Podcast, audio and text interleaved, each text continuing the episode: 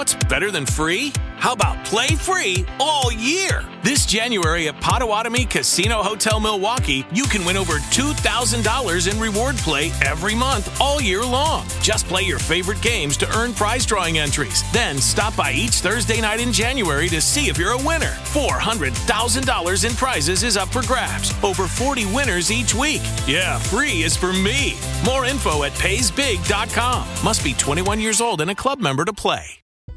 Life insurance. What's your excuse for putting it off? Can't afford it? Too much hassle? Think your work coverage is enough? There's a lot of excuses for putting off life insurance, but one big reason why you shouldn't. If the unexpected were to happen to you, who would pay the mortgage, the kids' tuition, and all the other bills? In a time of grief, the last thing you would want is for your family to have to sell the house and struggle to survive financially. At Ethos, we could get you covered in just 10 minutes and boom, family protected. Rates can increase the longer you wait, so no more excuses.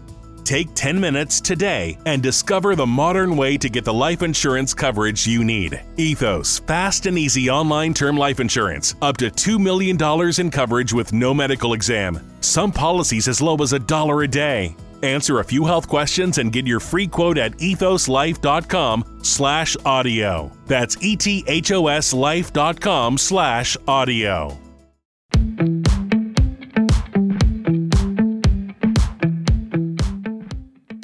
Esta es Hola F1 y donde nos escuchen en Spotify, en Apple Podcast, en la página, si quieren pásense por allá por holaf1.com y ahí están los, eh, los episodios y aprovechen y le dan esa vaina de los corazoncitos y todas esas vainas, abogado.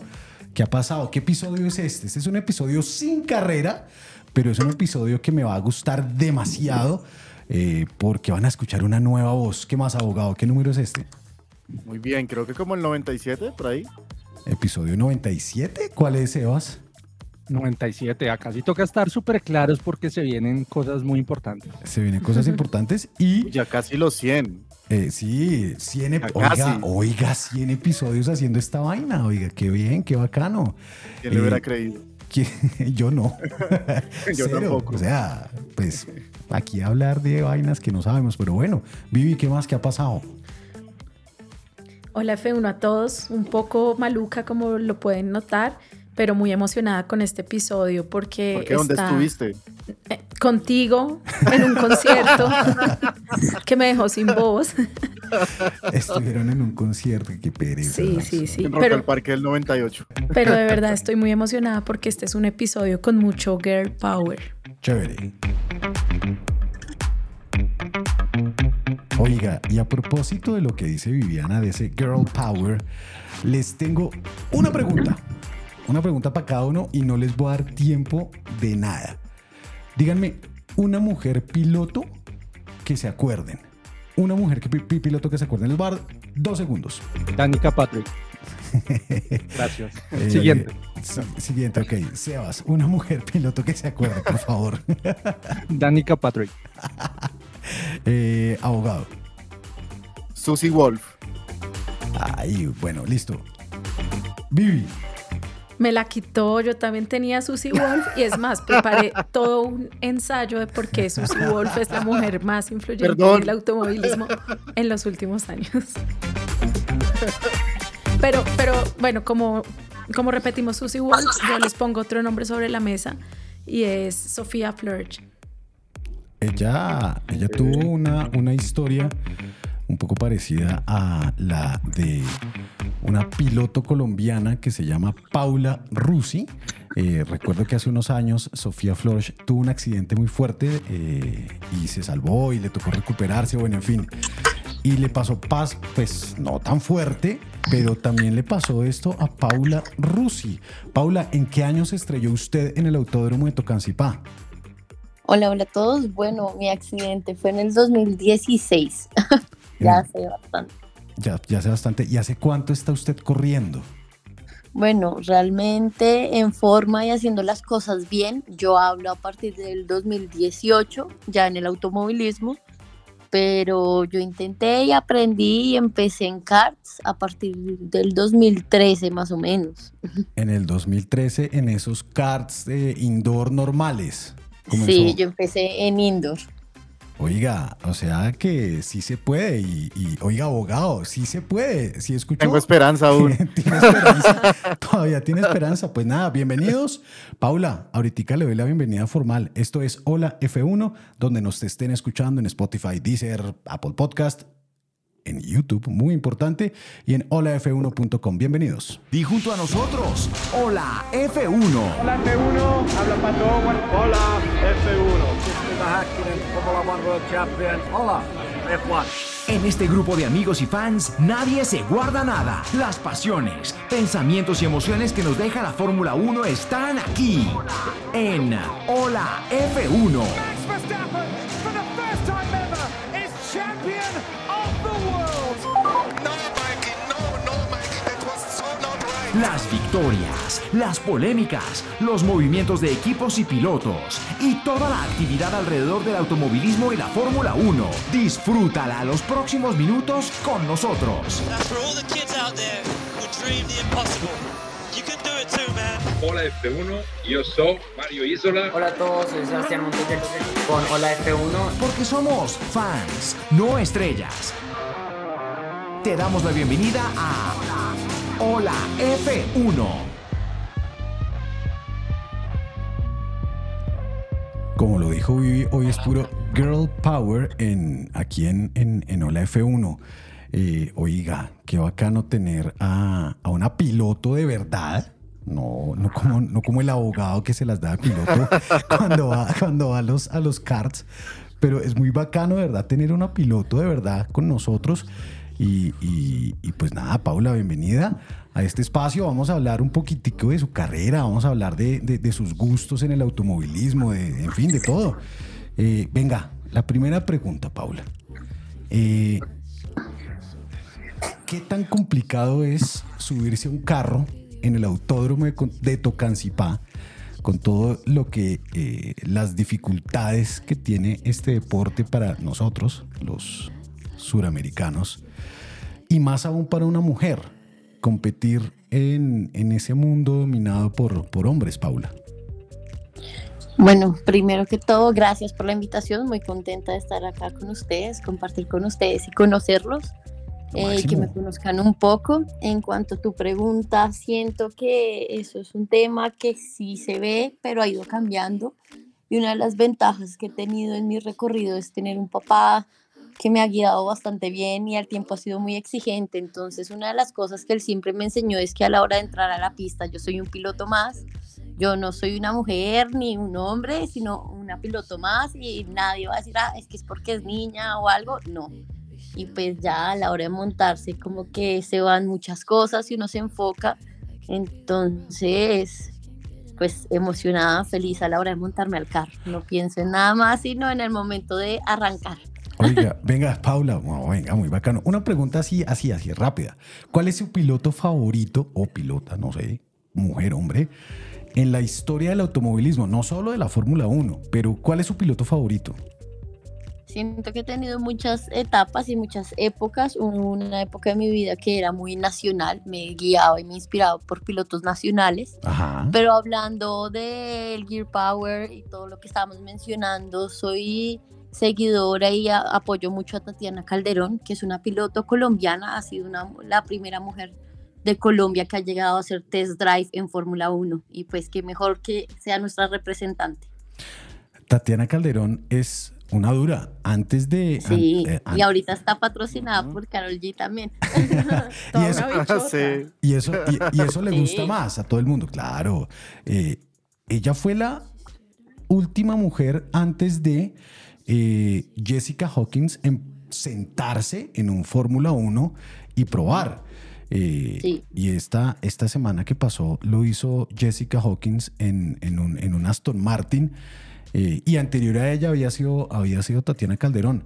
Ya infortunadamente creo que la, el camino de Tatiana ya no está tan hacia la Fórmula 1, sino hacia el WEC, hacia las carreras de, resistencia, pero pues por ese lado va y, lo está haciendo muy bien y pues claramente es la única piloto eh, colombiana que ha llegado tan alto. ¿Cuál es su meta, Paula? ¿Usted a dónde quiere llegar con el automovilismo?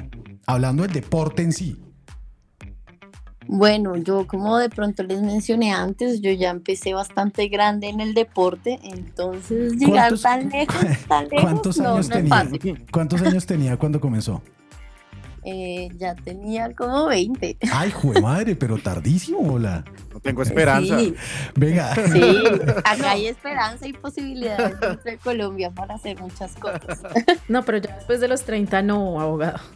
Ya, definitivamente no. Mi papá empezó después de los 30, todos Claro. en ¿Sí serio. ven? ¿Sí ven? No. Damon Hill, Damon Hill a los 31 y campeón mundial a los 36. Ah, no, un momento. No, abogado, usted, bien. abogado, usted, usted tiene futuro.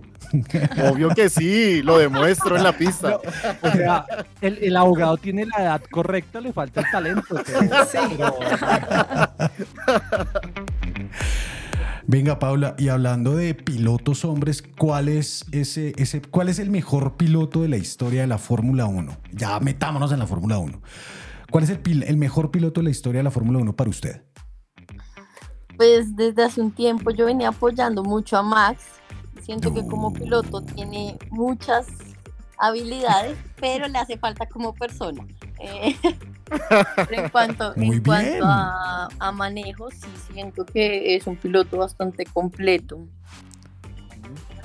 Muy Pero, bien. pero, pero le hace falta ser como, como buena onda al man, ¿no? Y además ese equipo es todo, todo odioso, ¿no? Qué mamera esa vaina, ese No, equipo es... Pa- Paula, tú vas para Red Bull Racing es que Colombia. es- por favor. Eso pasa. Ojo con eso.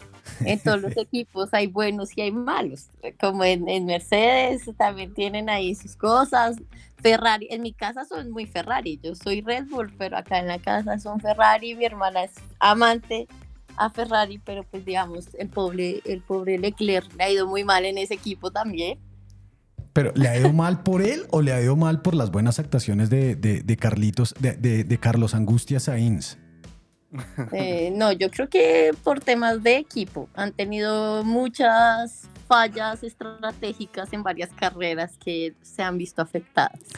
Ya que, ya que usted habla de fallas estratégicas, ¿cómo es?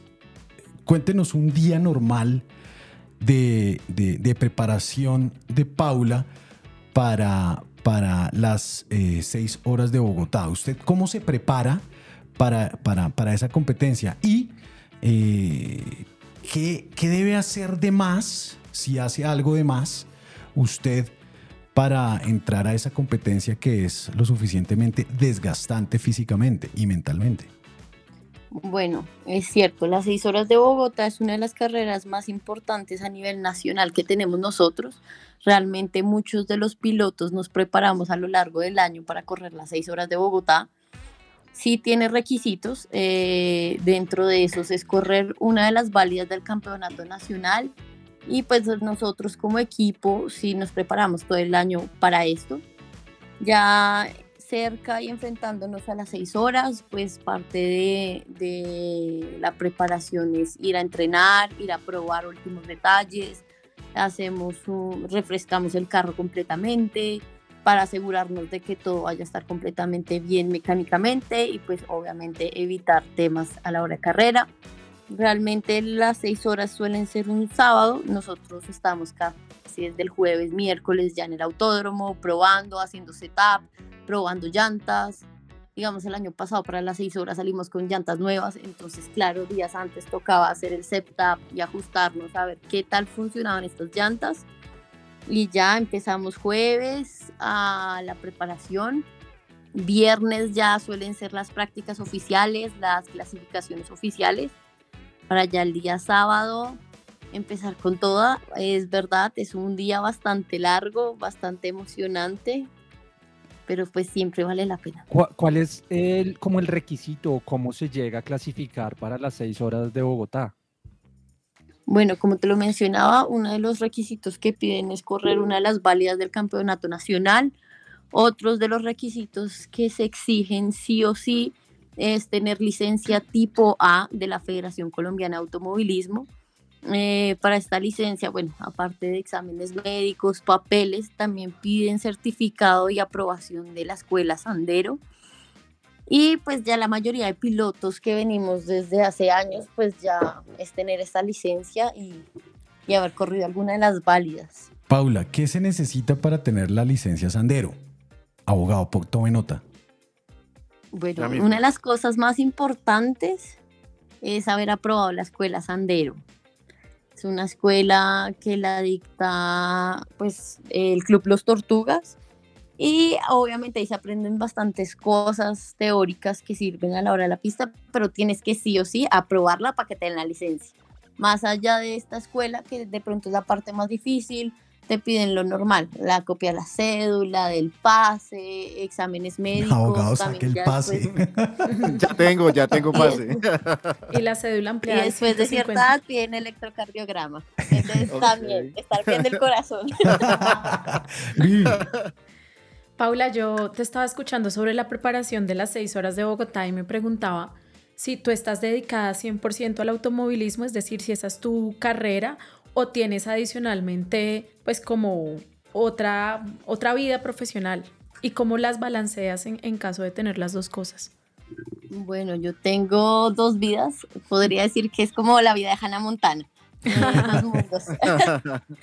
Porque pues acá realmente acá en Colombia es muy difícil vivir y dedicarse completamente al deporte, ya que acá es más como un hobby, uno invierte en el deporte. Eh, y pues ya como profesión en mi vida diaria soy diseñadora industrial, pero me dedico a diseñadora gráfica, trabajo para una agencia.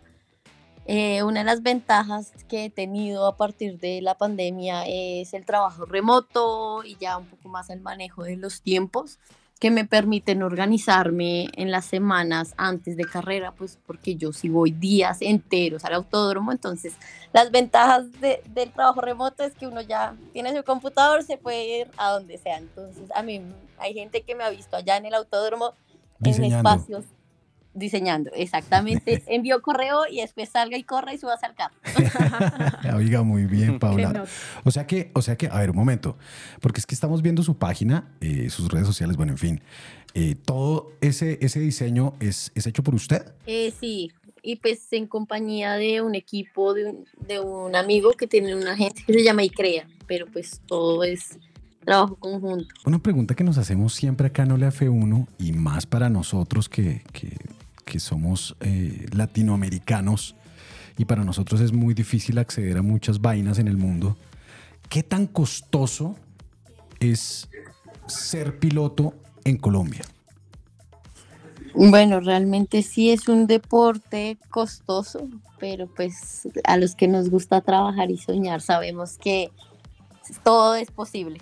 Eh, pero pues sería una mentira decir no, no es costoso. Obviamente hay formas de apaciguar gastos. Si uno logra mantener buen, un buen perfil, conseguir patrocinadores, trabajar con marcas, esto ayuda bastante. Pero pues sí es un deporte costoso. ¿Usted en este momento tiene patrocinadores? Eh, tenemos un patrocinador grande que es el del carro, Jaguar, pero es la marca principal de Nelson, que es el, pues, mi compañero y mi, con el que siempre he corrido.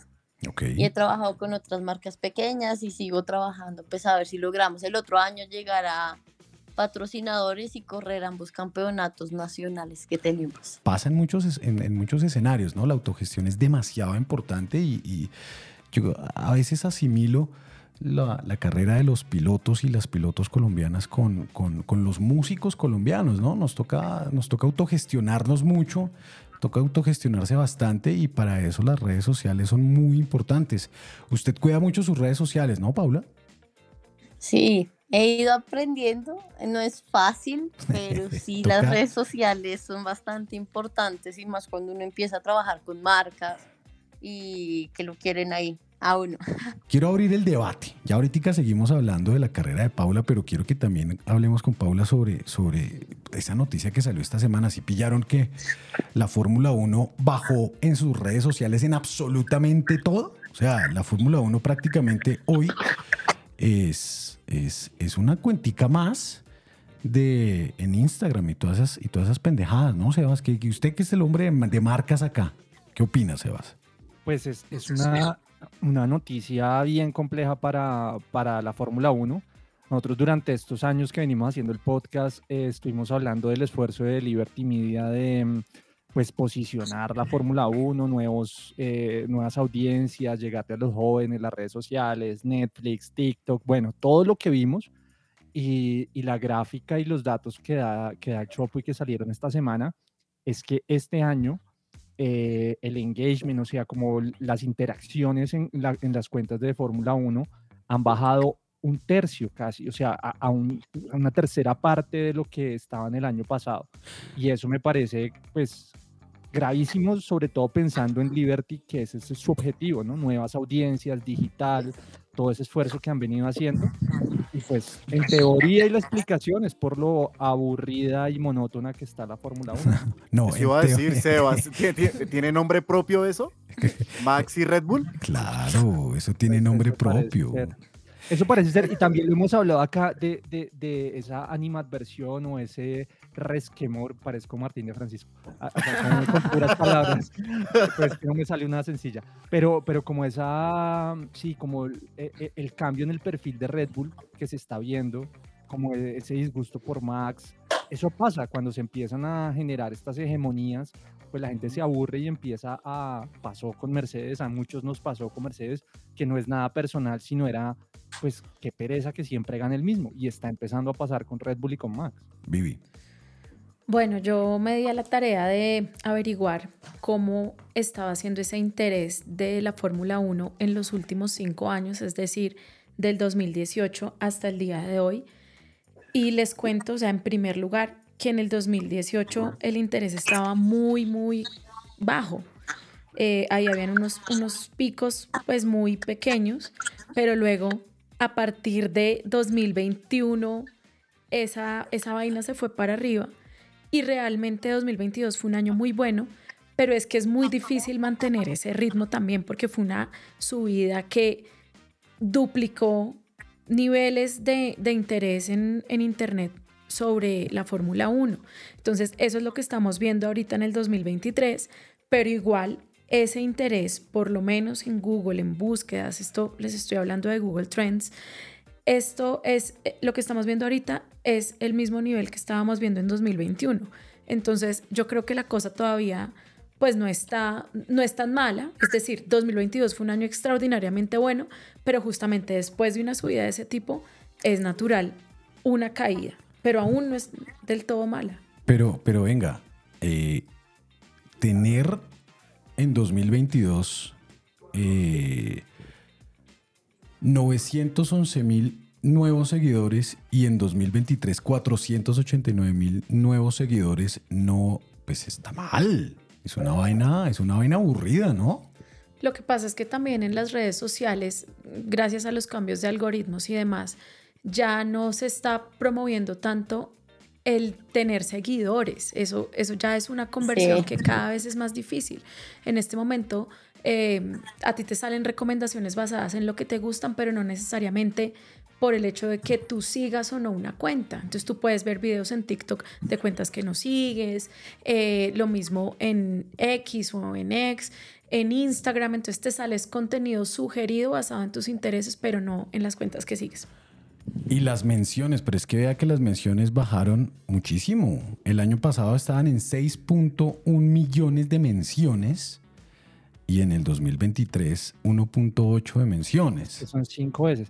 Yo creo que sí está pasando y esa, y esa misma eh, reacción es, es- son esos debates que se han abierto, por ejemplo, de si debería cambiarse la reglamentación, si tenemos que parar a Red Bull de alguna forma, si todo lo que dijo Hamilton de, de que ahora sí es el momento de cambiar la reglamentación, pero en su momento no.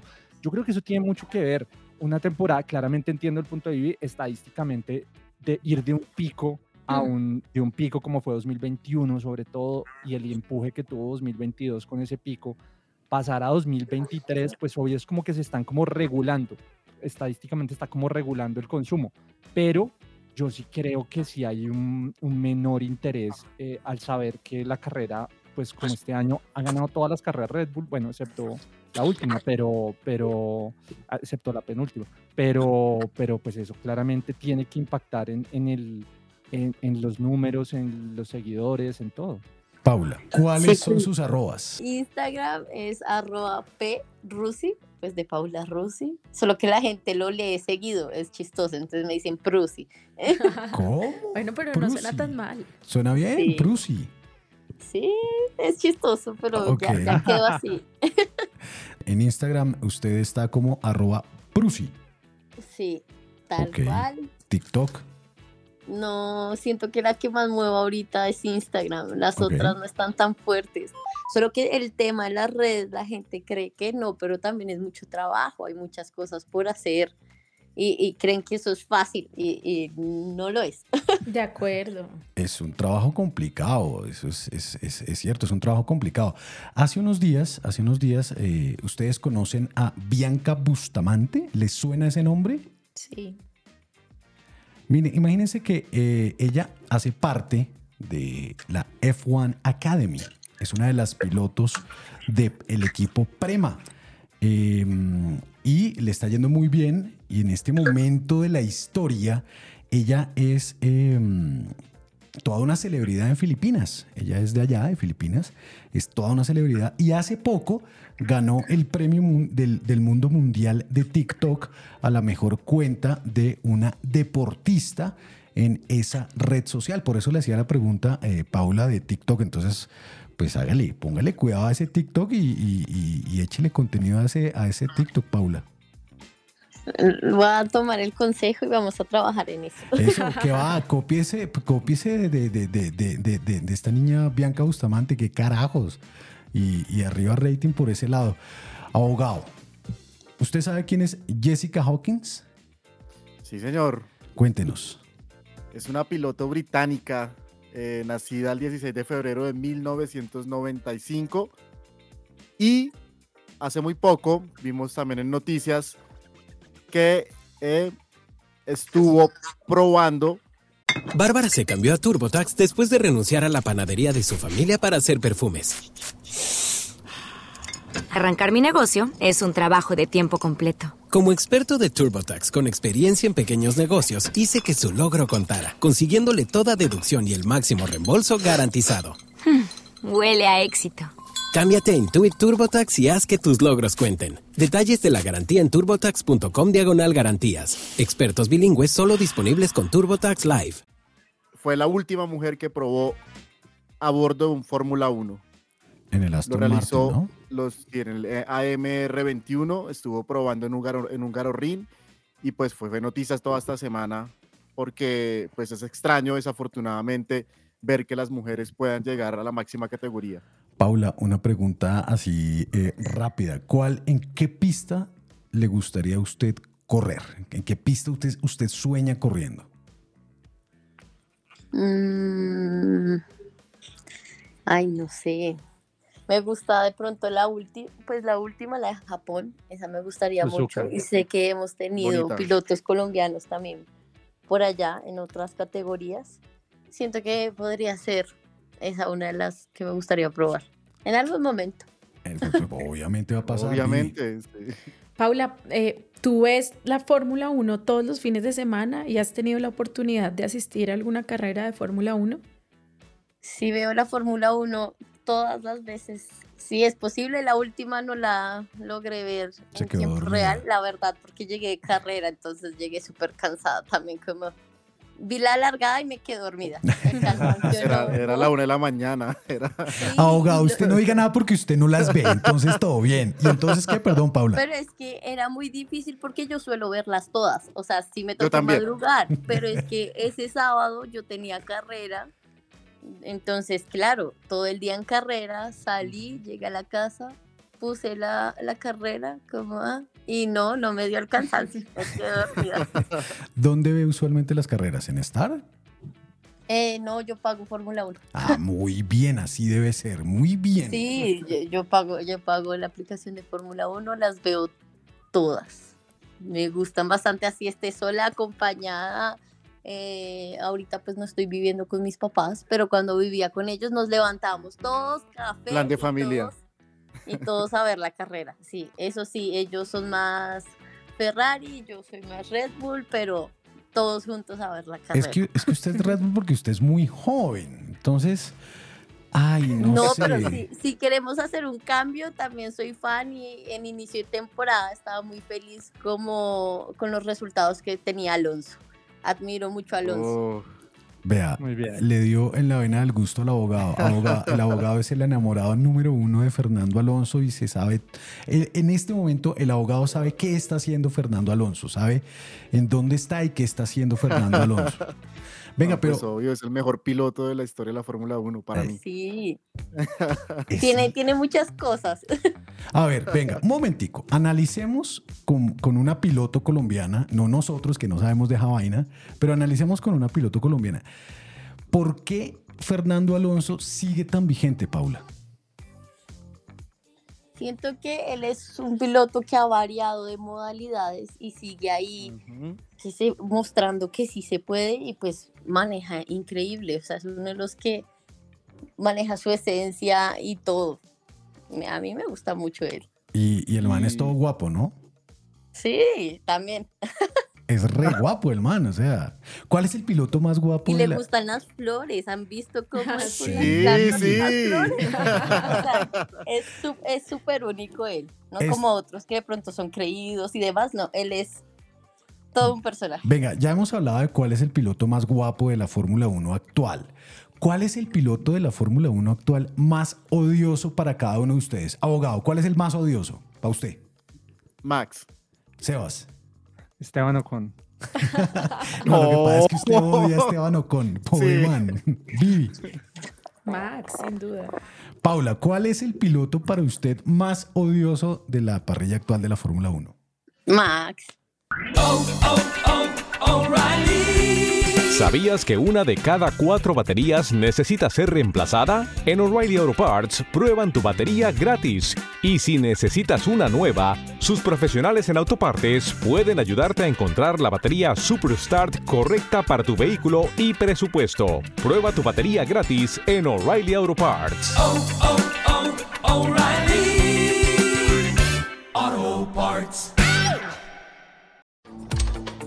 Para que no termines bailando solo en tus proyectos del hogar. Con la app de The Home Depot te tenemos cubierto. Con búsqueda por imagen, encuentra rapidísimo lo que necesitas. Y el lugar donde se encuentra con Store Mode. O pide que te lo entreguen gratis. Así, tus proyectos no pierden el ritmo. Descarga la app de The Home Depot y dalo por hecho. Es el más Sí, odioso claro. de todos. Sí, no, desde el año pasado lo que le hizo a Checo y todo fue como, no, Venga, eh, escuchen esto.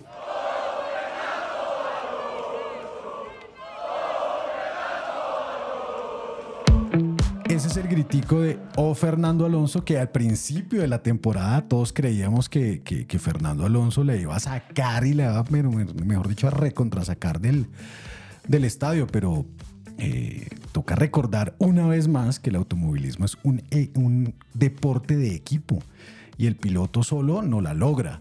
Eh, ¿Cómo es un setup, Paula, de las seis horas de Bogotá? ¿Usted cómo, cómo setea el carro? Son tres pilotos. Eh, sí. ¿Cómo hacen ese, ese setup para que los tres pilotos puedan competir? Bueno, eh, este tema no es tan sencillo, pues así mismo como mencionas de que somos tres pilotos, los tres tenemos un manejo diferente eh, y lo podemos dividir como en, en agresividad diferente. Entonces, el más agresivo, de pronto a la hora de manejar, sí es bastante rápido, pero en su manejo es un poco más agresivo, tanto con las llantas y todo, es Nelson. Después en el medio estoy yo, es un intermedio, y el, el piloto más delicado en su manejo es mi papá. Pero generalmente, todo, así mismo, todos tenemos un manejo diferente, una forma de sentir diferente el carro. Entonces nosotros como equipo, lo que generalmente solemos hacer es que Nelson se monte en el carro, sienta el carro y a partir de cómo él se sienta, vamos trabajando en esto ya que muchas veces, y de pronto a ustedes les pasará también en la vida diaria, hay días que uno se levanta de pronto más nervioso, más sensible y así, entonces muchas veces el que le cuesta de pronto un poco este tema del carro es a él, entonces por eso empezamos siempre con la sensación de él. Después muchas veces me monto yo, entonces a mí sí me gusta el carro un poco más suelto, entonces digo, no, el carro está muy amarrado y empezamos a trabajar en las sensaciones de los dos eh, y a buscar como que una comodidad intermedia entre ambos y que igual nos rinda y nos fluya en el carro. Pero pues realmente el que siempre de pronto queda ahí y se acomoda a lo que le toque es a mi papá. Yo siento que es completo y es listo. Lo que me dejaron, a eso me acomodo y a eso le hago. Y de hecho siento Es, que es el Alonso. Es el le Fernando Alonso, toca, sí. le toca la parte más difícil porque, digamos, Nelson y yo somos más bajitos de estatura. Entonces, mu- muchas veces acomodamos la silla a nuestra estatura. Y claro, mi papá es más alto, entonces él a veces queda más incómodo, más cortico, pero igual él se logra adaptar a lo que le toque. Y entre los tres es el piloto, quizás con más sabiduría, más calma. Entonces, en las seis horas generalmente él sale en el primer turno, que creemos que es el turno más difícil en cuanto a paciencia y calma. Oiga, Paula, ¿qué tan cierto es que eh, gran parte del el setup y gran parte de lo que se siente en un carro se siente en la cola? Es muy cierto y es una de las cosas que me enseñó mi papá desde el comienzo. O sea, yo las primeras veces que yo me montaba al carro, él me amarraba y me apretaba durísimo con el cinturón que yo decía como, "Ah, no, no, no respiro, no me puedo mover. Las primeras veces uno se siente incómodo porque en verdad hay que amarrarse apretado y duro porque es verdad, uno con la cola y entre más amarrado estés al carro, es como mejor lo sientes y mejor dices, el carro se va de trompa, el carro saca mucho la cola o está haciendo esto, entonces es por eso que sí es muy importante siempre ir muy amarrados para poderlo sentir y sentirlo en la cola. En los karts se siente. En los ahí, kart. ahí uno también siente todo. Se siente todo, sí. ¿Usted recuerda su primera, eh, su primera carrera en, en indoor, en los karts estos chiquititos? La primera, primera no, porque tuve varias, pero sí me acuerdo de varias. Un- una así épica que, que, que usted diga, oiga, esa, esa carrera fue lo máximo. No, siento que he tenido varias. Yo empecé con un campeonato que en su momento se llamaba KWC y el que ganara el campeonato se iba a correr el mundial de karts indoor, que lo hacen en diferentes países. Estos, estas carreras eran muy difíciles para mí y me acuerdo porque por reglamento el piloto debería tener 80 kilos mínimo y yo pesaba 60. Entonces, en sus inicios, comenzando sin saber mucho del tema, yo me cargaba maletas llenas de pesas al frente. Entonces era incómodo correr así. Yo sufría más con todo el peso que me tocaba ponerme. Y ya al final, cuando logré encontrar la forma adecuada del peso, dejé de correr karts. Ah, Ok. Eh, Siento que hubo carreras muy difíciles por esto, que ya igual el cansancio físico se notaba un montón, pero carreras de pronto para recordar buenas. eh, tuve ya al final, pues ya en la su última época, cuando estaba muy activa en karts, tuve una carrera de duración muy buena y estuve en una buena pelea con un piloto que es muy bueno a nivel indoor. Él ha sido, él ha quedado en top, en el, sí, pues en el top mundial, en el puesto número 10. ¿Cómo se llama? ¿Edwin Mendoza? No, él se llama Alejandro, Ok, pero no sabía decirte el apellido. todo bien. Eh, estuve en buenas carreras con él, pegada a él, y él era una persona bastante seria y bastante bueno, y era de los que se bajaba ya al final y me felicitaba y me decía, China, me hizo sudar.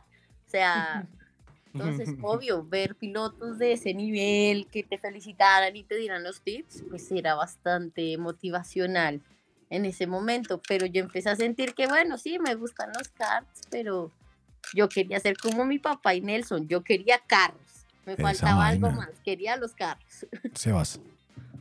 Yo quería regresar un poquito a una, a una historia que, que no terminamos y es la del accidente, cómo, cómo fue y, y qué pensaste después y por qué volviste a arrancar después de ese accidente.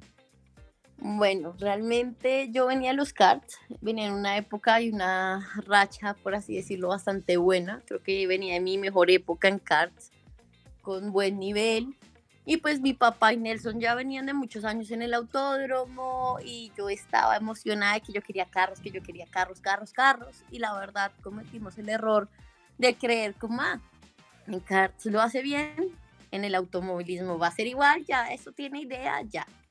Entonces de pronto no hice el proceso adecuado de, de ir y mirar todo, sino que siempre que iba a ir a probar el carro, el carro fallaba, no lograba entrenar, no lograba salir a la pista.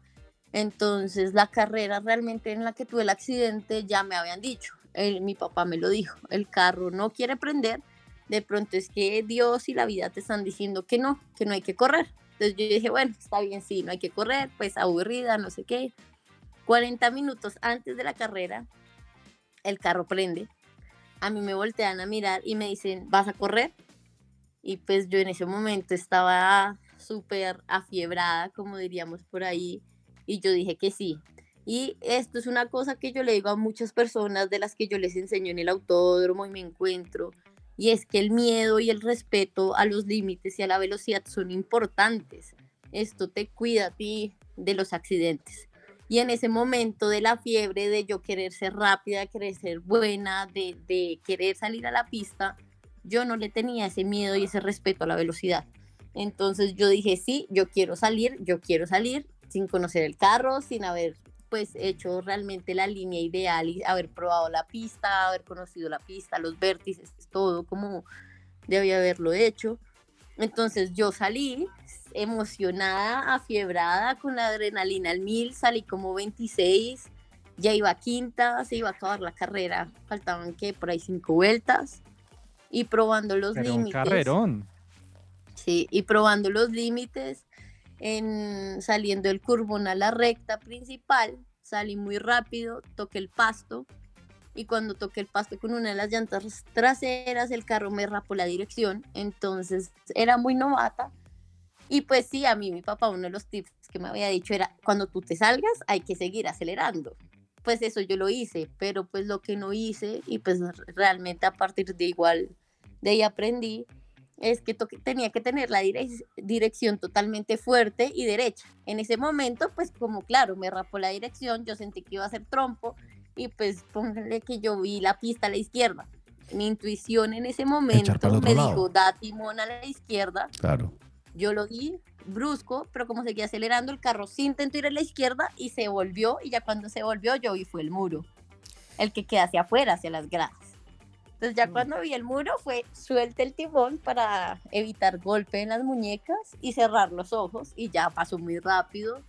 Me acuerdo que sí sentí como el tironazo, pero yo decía, bueno, esto pasó rápido, no me, no, me siento bien, me quiero bajar, pero uno no se puede bajar.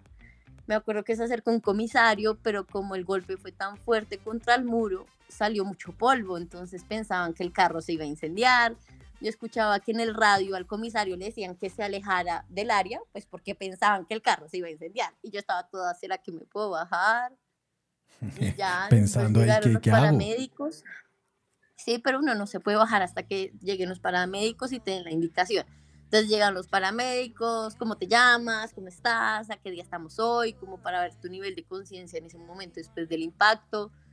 Me llevaron ya a la enfermería, pues me revisaron, sí, una lata me había cortado, vas a quedar con morados, el cuello y ya. Pero pues en ese momento como que no, no, yo no lo sentí porque pasa muy rápido y mi papá en su momento estaba tomando tinto, recién pasó el accidente, entonces él no lo vio inmediato y le decían, ah, se accidentó. Y él decía, "Ah, pues ella tiene jaula, ella tiene todo. Él decía, pues está bien, no debe haber sido fuerte. Hacía chistes. El doctor cuando entró a revisarme me dijo, ¿qué? Tu papá dijo que ibas mirando WhatsApp y yo, ¿qué? ¿Cómo? Sí, WhatsApp y ya, y después el chiste, pues uno de los chistes que en su momento le aprendí a mi papá, todo el mundo decía, ay, ¿cómo estás? ¿Te duele algo? Entonces el chiste en su momento era, sí, claro, duele el bolsillo porque hay que recuperar el carro. Oiga, venga, ¿qué le hace falta, Paula, al automovilismo colombiano para dar ese paso adelante? Eh, seguimos siendo un, un- un- un deporte muy de nicho, un deporte muy pequeño. Eh, pero ¿qué le hace falta? ¿Usted qué siente que le hace falta al automovilismo colombiano para dar ese paso, para tener pistas eh, de verdad y, y para estar internacionalmente, no solo hablando con, con pilotos afuera, o eh, mujeres o hombres pilotos afuera, sino acá adentro que nos hace falta para tener un TC2000 como en Argentina, algo así? Bueno, yo siento que falta más de pronto, obviamente, desde los campeonatos, desde los pilotos, trabajar en dar a conocer un poco más el deporte eh, y apoyo al deporte, porque hay gente, uno, que no lo conoce y dos, pues que tampoco lo apoyan y acá todo está gira en torno al fútbol, ¿no? Qué pereza. Porque pues acá tenemos buenos campeonatos, obviamente se está trabajando a ver si se termina el Autódromo de Medellín para hacer también carreras allá. Lo que les menciono, hay gente que igual nos conoce y las seis horas nosotros recibimos pilotos de Panamá, de Ecuador, de Estados Unidos, pero obviamente si lográramos dar a conocer más y que la gente se motivara por el deporte, pues se podría crecer mucho más. ¿Cómo hacemos ahí para, para, para que llegue el Sí. billete? También toca trabajar mucho en patrocinadores e inversión porque la verdad nuestra pista pues para nosotros que corremos nos gusta, nos encanta, pero sí hay que trabajarle y eso que para este año se hizo una inversión grande en ciertos sectores en la cinta asfáltica y esto es, esto es mucha plata. Eso es Pero, mucho pues, billete, ¿no? Sí, y si quisiéramos más autódromos, pues obviamente hay que trabajar en toda esta parte patrocinios y marca y mostrar más, pues para poder invertir, porque hacer un autódromo igual es bastante costoso. Claro, esa vaina es, es un, el rebillete larguísimo. y es por eso que es tan chistosa esa noticia de principio de año, finales del año pasado, que es que íbamos a tener una carrera de Fórmula 1 acá en Colombia. Eh, me parece un poco chistoso y un poco ridículo, pero bueno. Y la pista de en Barranquilla, estaban diciendo, ¿no? No, pero ¿qué tal eso? O sea, eh, imposible. En fin. No, no, no nos metamos en esos terrenos escabrosos porque qué jartera. Mira, les tengo una pregunta. Ya que estamos con puro Girl Power hoy eh, y estamos con Paula Rusi, piloto colombiana, una dura. Ya nos contó su cómo comenzó. Comenzó como, en- como el abogado, todo bien. Entonces, abogado, hay esperanza. Nos contó su, su accidente y en fin. Pero venga, sigamos con este cuento del Girl Power. Ustedes, les tengo una pregunta puntual a todos. eh, y a Paula también, obviamente. ¿Ustedes creen que la presencia de una piloto mujer en la grilla regular de la Fórmula 1 ayuda a subir las audiencias? ¿Quién quiere responder primero? Nadie, bueno, listo. Entonces Yo. todo bien. Hágale, Sebas. Yo, pues, eh, yo no sé si suba las audiencias, realmente ha pasado en otros deportes. Yo creo que el hecho de que, de que suban las audiencias es si esa piloto realmente rápida y realmente es buena.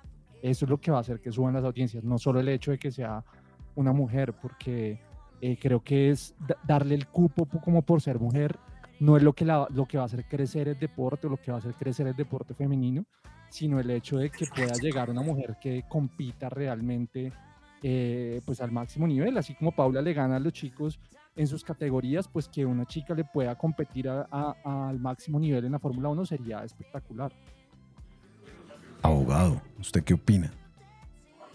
Yo estoy un poco de acuerdo con Sebas, creo que no es, no es directamente relacionado con el aumento de audiencias, pero creo que sí es importante la presencia de una mujer y creo que hay muchas mujeres en, en el automovilismo que tienen el talento para poder estar en la Fórmula 1. Diría yo que tienen más talento que algunos pilotos que están actualmente en la Fórmula 1. Eh, Diga uno, diga uno, diga uno.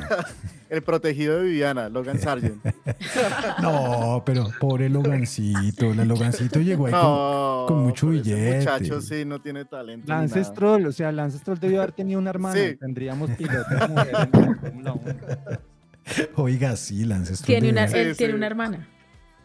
Pero no hermana que es le gustara correr. Yo creo que no basta solo con una mujer, sino con muchas mujeres en Fórmula 1, porque pues en realidad creo que de eso se trata la equidad, ¿no? Bueno, yo estoy de acuerdo con Sebastián y con Edwin. Siento que importante, ah, más que solo haya una mujer, es que tenga buen nivel, eh, teniendo en cuenta que obviamente llegar no es fácil y muchas veces uno tiene que empezar de menos a más e ir demostrando que sí hay talento y que sí se puede y que nosotras también podemos al lado de muchos hombres y siento que también hay muchos ahí en Fórmula 1 que no sé ni qué hacen ahí. ¿Cuáles? No, no, no, venga, un momento, no, espere. Nombres, pa- pa- nombres, no, por venga, favor. eso, eso- aquí es con nombres, Paula, nombres. Diga, a ver, usted dijo, hay muchos. O sea, la escuchamos. No, pues es que hay varios que uno dice como ya pasaron, no, no, no hacen nada. Stroll no es tan malo, pero pues tampoco es tan rápido. Stroll es pésimo. ¿Quién más? ¿Quién más? Sargent también lo veo como ahí, no sé, Williams es como... mm, Lo que pasa es que Williams necesita billete, ¿no? Y ellos, y ellos, y, y- y la llegada de Sargent era para abrir un mercado en Estados Unidos que no tenían. Pero entonces, pero sí, está como mal ese man, ¿no? Oiga, les tengo, les tengo los datos de los, de los pilotos de los, del campeonato de, de constructores de la Fórmula 1. ¿Cuál creen que es el piloto mm, que más le ha costado a su equipo este año en la Fórmula 1? Logan Sargent. no nada que hacer. Hice mal la pregunta, sí, sí, es Logan Sargent. ¿Cuánto billete, cuánto billete le ha costado Log- Logan Sargent solo en, solo en qué? Solo en reparaciones. Solo en choques. Solo en choques. yo creo que por ahí unos 3 millones de dólares. 3 millones 906 mil millones de dólares le ha costado. casi cuatro. Casi 4 millones le, le ha costado este man. ¿Cuál es el segundo? Em, Láncese, Paula. ¿Cuál es el segundo de constructor? mm, Usted ya lo dijo. Williams. El segundo piloto es Lance, ¿Lance? Stroll. Le ha costado al papá. Le ha Pero costado. es que ni corre. Ese bueno, pero, pero- pero ese por lo menos está bien porque es directamente al bolsillo del papá. Sí, o sea, e- ese no, man- pasa nada. Le descuentan la mesada. Ese man le ha costado 2.609.000 dólares a- al papá. ¿Y cuál es el número 3? ¿Qué, qué, Yo qué? creo que por ahí debe estar uno. Es que yo creo que Checo debe estar Checo por ahí. puede ¿no? estar por ahí, sí. ¿Vivi? Gasly. No. Ocon. Sergio Michel Checo Pérez, el número 3 le ha costado a Red Bull Y al señor Slim. y al señor Slim. Claramente eso va, eso va directico al señor cuenta. Slim. Oiga, venga, un A las momento. facturas de Claro. Ay, abogado. Bueno, y después, ah, bueno, no, no les dije cuánto le ha costado. Le ha costado 2.459.000 dólares a las facturas de Claro. bueno, y después está Pierre Gasly, después está Alex Albon, después está Piastri, Carlos Sainz, Charles Leclerc, Esteban Ocon y ahí para abajo. Hay un dato chévere sobre esa tabla, ¿no? ¿Cuáles son los tres que menos le han costado? Es que a, a eso quería llegar. Alonso, Hamilton y Max. Max. Los tres campeones. Los tres campeones, Alonso, Hamilton y, y La Max experiencia. Verstappen. La experiencia, compañera, compañeros. Yo le quería preguntar a Paula, ¿cuándo la podemos ver corriendo? Yo la verdad quedé súper interesada y, y quiero verla, confieso que nunca la he visto corriendo. Entonces quisiera que nos contaras un poco cómo va a ser este último trimestre del año para ti, octubre, noviembre, diciembre, qué eventos vas a tener, en qué carreras vas a participar. Bueno, les comparto un poco. Ahorita estoy corriendo únicamente el Campeonato Nacional de Automovilismo, el CNA. Ya nos queda una sola válida, ahorita el 21 de octubre. Obviamente, si ustedes me escriben, bienvenidos, me cuentan. eh, allá les conseguimos acceso a los pits Vamos, para que vamos. nos acompañen. Que ya Claro que sí. teoría esta carrera para nosotros va a ser ajustar y terminar cosas para seis horas. Las seis horas y las tenemos siempre, todos los años son el primer sábado de diciembre. Viene siendo el 2 de diciembre este año. Esas son las dos carreras Vamos. grandes que nos quedan y pues lo que les digo, las seis horas son la carrera más importante. Llevo tres años seguidos ganándome las seis horas en la categoría Turbo Turismos como una de las mujeres pues más rápidas y el turismo más rápido que tenemos ahorita en el autódromo. Paula, ¿cuáles son las categorías de esas seis horas? Tú mencionas que tú corres en turboturismo, pero ¿qué otras hay? Eh, hay dos categorías de Radical y de Salamandras que son prototipos, carros bajitos. Después continúa la categoría Turboturismos, también está Gran Turismos, que son motores de 2 litros en adelante, ya un poco más libres en reglamento. Tenemos la ST2, que son motores hasta 2 litros aspirados.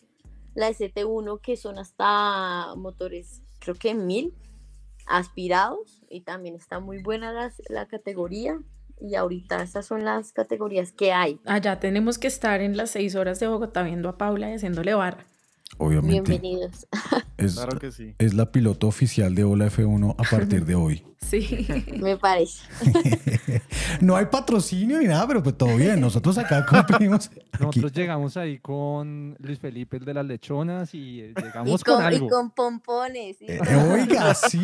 claro que sí. Eso que hijo de madre, llegamos con pompones. El abogado llega con pompones, todo bien. Eso ahí Sí, sí. mm, llegamos con pompones, todo bien. Entonces, Ahí está la motivación de que la edad no, no te detiene, abogado.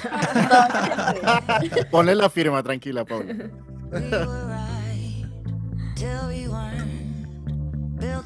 Oiga, bueno, ahora sí, pues nada, no sé si tengan algo más, si, si Paula tenga algo más para, para, para decirnos en este episodio especial de Hola F1.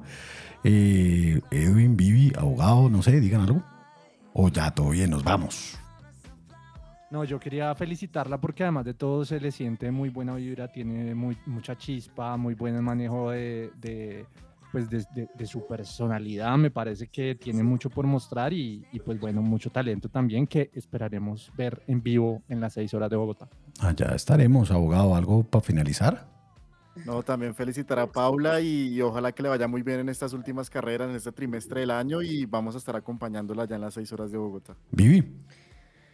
Yo me uno y de verdad quedo sorprendida. Me parece una historia súper inspiradora porque muchas veces, pues la mayoría de veces a, las mujeres nos toca cumplir más de un rol en la vida. Es decir, no, no nos podemos dedicar casi nunca 100% a una cosa y veo que Paula hace con éxito sus dos profesiones que tiene.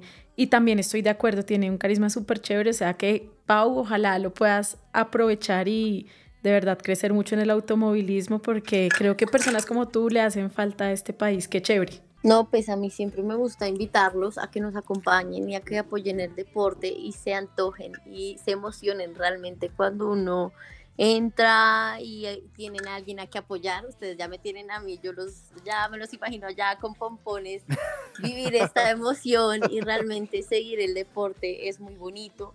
Y pues otra de las cosas que siempre digo y ahí sigo nombrando al abogado es que si uno lo sueña y uno lo quiere, se puede. Esa Y vaina. pues allá siempre estamos con, las- vaina. con los brazos abiertos al día que de pronto quieran ir, enseñarles, también cuando quieren ir a carts, también se les pueden enseñar los tips, todo, o sea, desde que uno quiera, Qué todo interesante puede. esto. Los Y- necesitamos. Y, cuentan conmigo.